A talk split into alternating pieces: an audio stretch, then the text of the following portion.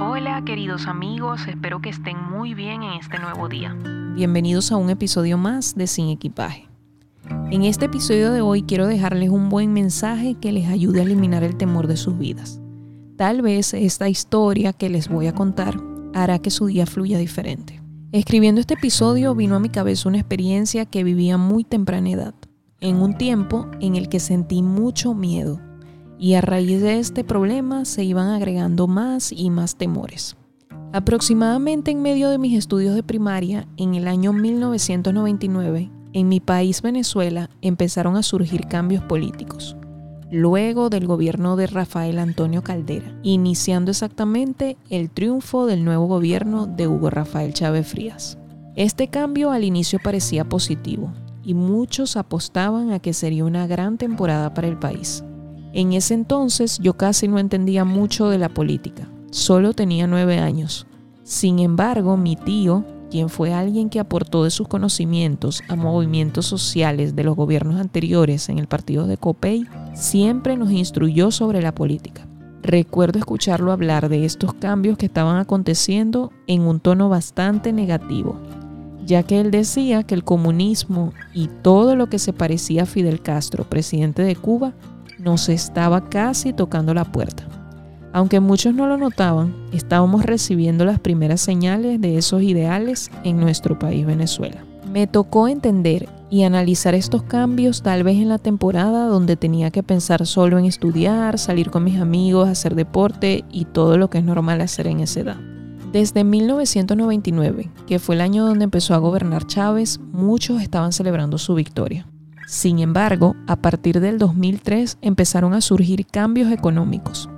Fue tan radical que ya en el 2007 existían nuevas reformas en el país que claramente dejaron un mensaje de que le estábamos dando la bienvenida al socialismo.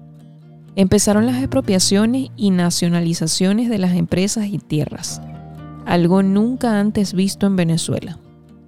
Todo lo que mi tío dijo que podía acontecer sucedió. Claro, también se dieron cambios buenos, no todo fue malo, pero al final todo se volvió un caos. En medio de todo esto, cada año era más intenso y más difícil. La clase alta cada vez era más rica y la clase baja, que era la que al inicio estaba más conforme con este gobierno, se empezaron a ver en la miseria.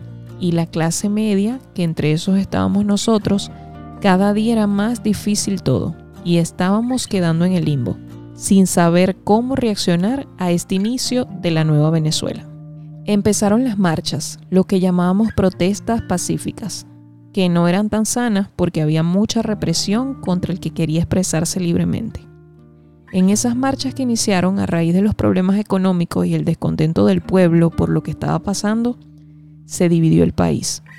Unos representaban la oposición, que eran los que no estaban de acuerdo con el gobierno, y los chavistas, los que apoyaban ese gobierno, representados por el color rojo.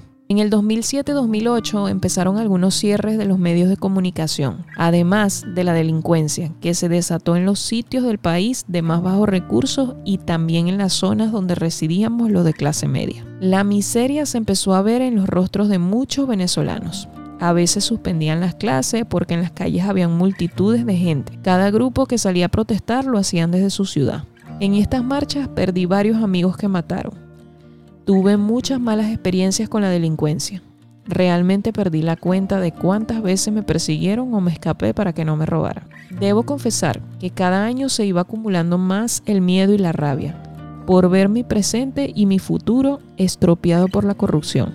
Además de darme cuenta que aunque habían muchos como yo, no podíamos hacer nada, porque no salíamos a las calles para que escucharan nuestra voz salíamos a pelear contra armas.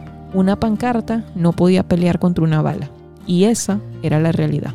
Hasta hace nada, ya viviendo fuera del país, me enteré, gracias a mi psicóloga, que sufro de ataques de pánico en los aeropuertos, como consecuencia de las veces que me presionaron injustamente al momento que quería salir del país.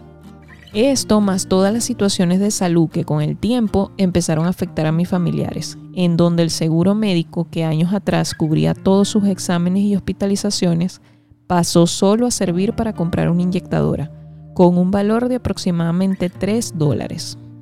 Había mucho miedo, Cada día miedo al futuro, miedo a no tener cómo responder a lo que iba a acontecer, miedo a las enfermedades y a la violencia. Hasta que finalmente salí de mi país, con todo y complicaciones. En todo el proceso aprendí mucho y superé el miedo. Lo superé cuando lo enfrenté y me di cuenta que mi mayor miedo no era verme en un cuadro trágico dentro de un círculo de corruptos, sino más bien parecerme a ellos. Mi mayor miedo en esa situación era ser igual a los que dañaron tantas vidas, corromper mis valores y terminar cambiando mis ideales, bajar la mano cuando me amenazaban y hasta dejar de querer ir a mi lugar de origen por sentir ansiedad e inseguridad en el aeropuerto. Luego de todo esto volví a entrar valientemente, y no solo entré, sino que amé estar allá, con todo y lo negativo, con todo y los miedos. Volvería a hacerlo todas las veces que pueda, con un poco de nostalgia al ver mi país tan diferente, pero con la frente en alto, con ganas de aportar todo lo posible. Al final hay una frase por ahí que dice, no hay mal que dure mil años ni cuerpo que lo resista. Todo pasa y esto también pasará. Ya muchos tiranos, reinos gloriosos y corruptos están enterrados bajo el polvo del recuerdo y la distorsionada y lejana historia. Lo mismo pasará con los malos y tiranos en este tiempo. Todos volverán al polvo y todo en la fosa será bono para flores y árboles nuevos y diferentes. Esa es mi esperanza. Hoy quiero dejarte esta enseñanza. Por un momento el temor me paralizó y no podía mirar ni para atrás ni para adelante, así como cuando estás en un lugar alto y te da miedo moverte porque crees que te caes. Hasta que reaccionas y dices, debo movilizarme porque quedarme aquí no servirá de nada. Si te encuentras en una situación similar, te puedo decir hoy que acumular esos sentimientos que causan angustia y encerrarte a pensar en un proceso difícil al que no le encuentras salida es realmente lo que cada día alimenta ese temor y te paraliza. Pasarán muchas ocasiones donde la solución del problema que te está causando miedo no dependerá de ti solamente, sino de muchas personas. Y cuando eso pasa, todo se tranca y parece que lo que estás haciendo no está funcionando. El miedo en algún momento no solo te paraliza, sino que te presiona a pensar que las salidas más fáciles son las más convenientes. Sin embargo, bajar la cabeza y vender tus ideales puede ser peligroso. En esos momentos que sientes esa presión, respira, no te apresures, ten paciencia y confía, llénate de mucho coraje. Siempre cuando no consigo respuestas, pienso que me tocó vivir en este tiempo y en esas circunstancias, y que tengo que ser lo suficientemente valiente para asumirlo con fuerza. No sé cuál sea tu mayor miedo hoy, los míos eran muchos y me tomaron mucho tiempo superarlos. Aún trabajo en ellos. Pero llenarme de valor para enfrentarlos me llenaron de mucho coraje y me hacen sentir confiada de que por más fuerte que sea, siempre habrá una solución. Se necesita mucha paciencia y una motivación. La mía es mi familia. Sigo luchando por los que quedan y en mi caso confié y sigo confiando en Dios quien me ilumina el camino cuando siento que no veo la senda por donde camino. Hoy reflexiona en esta historia. La solución no es quedarte en el mismo sitio. Busca esa salida. Enfrenta lo que estás pasando y no tomes decisiones que puedan influenciarte a cambiar quién eres.